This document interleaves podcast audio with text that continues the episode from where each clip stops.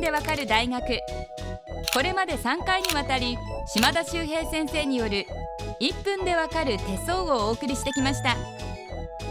最終日となる今回は制限時間なしにこれまでの講義を総括していただきます。講義の感想や言いそびれたことはありますか？意外と1分って長いなって思いました。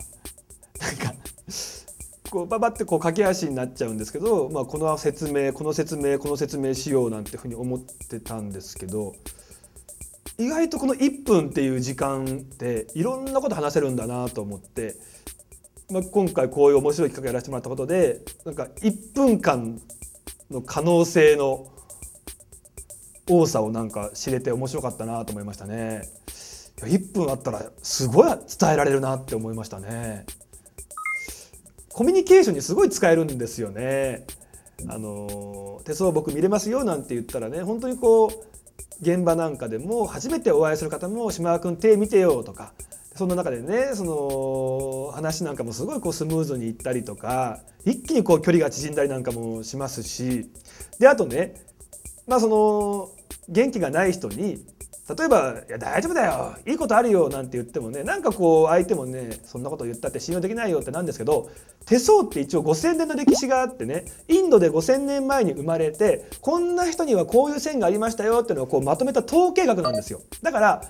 こういう線入ってるよね。この線あるよね。これって実は幸せのリングって言ってこれがある人はいいことがあったんだって。だからきっといいことがあるよって言うとねなんか相手がね「えー、本当？じゃあ頑張ろう」みたいな感じでねなんかこう前向きになってくれるんですよね。ただ手相でね本当思うのが、まあ、自分のことを見るのもいいんですけど是非ねこう覚えていただいていろんな人をこう手相を見ていただいていろんな人をこう元気にしてほしいななんて思うんですよね。だってあの手相ってねその逆から読むとこう相手という字になるんですよね。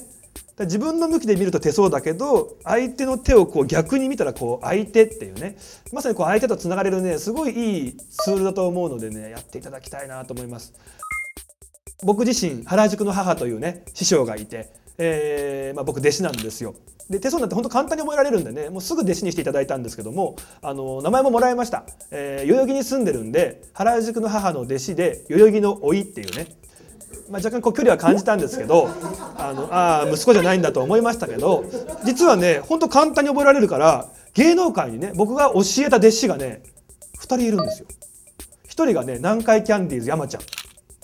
あのなんかどうやらアイドルの手を触りたいという理由だったらしいんですけどもね、まあ、教えてよって言われてね、まあ、レギュラー番組一緒だったんでその時教えたんですよね、まあ、山ちゃん覚えられもうかなりこう簡単に覚えてましたけど。山ちゃんの名前がね中野に住んでるんで中野の知人っていうね。もうこれ血もつながってないんですけど。でさらに山ちゃんの下にはねオリラジのあっちゃん。あっちゃんも一応まあ弟子という感じになってましてあっちゃんがですね市ヶ谷のメルトモっていうもうね愛もしないんですけどもね、はい、こういう感じでね皆さんも勝手にこう名乗ってね手相を見てますからね。皆さんさんもぜひねいろんな場所でもう勝手にこう名乗っていただいてもう弟子ですよ。ね、えー、原宿の母がいてもみんなバーッといる感じですよね。えー、三鷹のメイとかね何でもいいですよ本当に。ね。浜松の顔見知りとかもうこういうどんどん言っていただいてね、はい。えー、手相を見てみんなでこう元気になっていただけたら、まあ、これ以上嬉しいことはないななんて思います。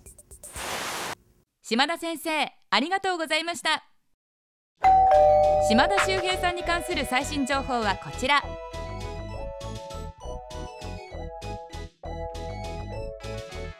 1分でわかる大学ホームページでは過去の講義も見ることができます。アドレスは www.andsmile.tv テレビスマイル1分でわかる大学。また次回の出席をお待ちしています。